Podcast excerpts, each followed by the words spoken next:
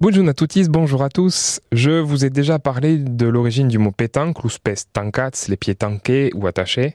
Ouais, j'en vois deux, trois au fond qui ne suivent pas, alors euh, méfiez-vous.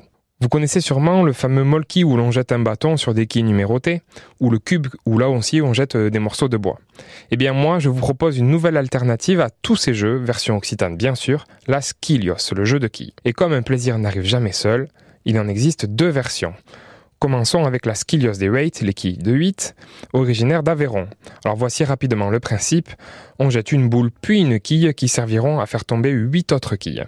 Tout cela se fait en plusieurs coups à des distances de plus en plus grandes. L'autre version, ce sont la Skilios des Nau, les quilles de 9, qui elles se jouent plutôt côté Béarn, Bigorre et dans les Landes. Même principe, on doit faire tomber des quilles à l'aide d'une boule et d'une autre quille, mais cette fois-ci en faisant des figures très précises dans un ordre donné.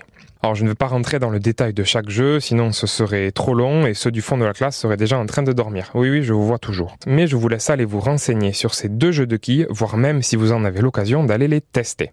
Cela vous permettra de travailler votre adresse et votre agilité et même pourquoi pas Occita, votre occitan.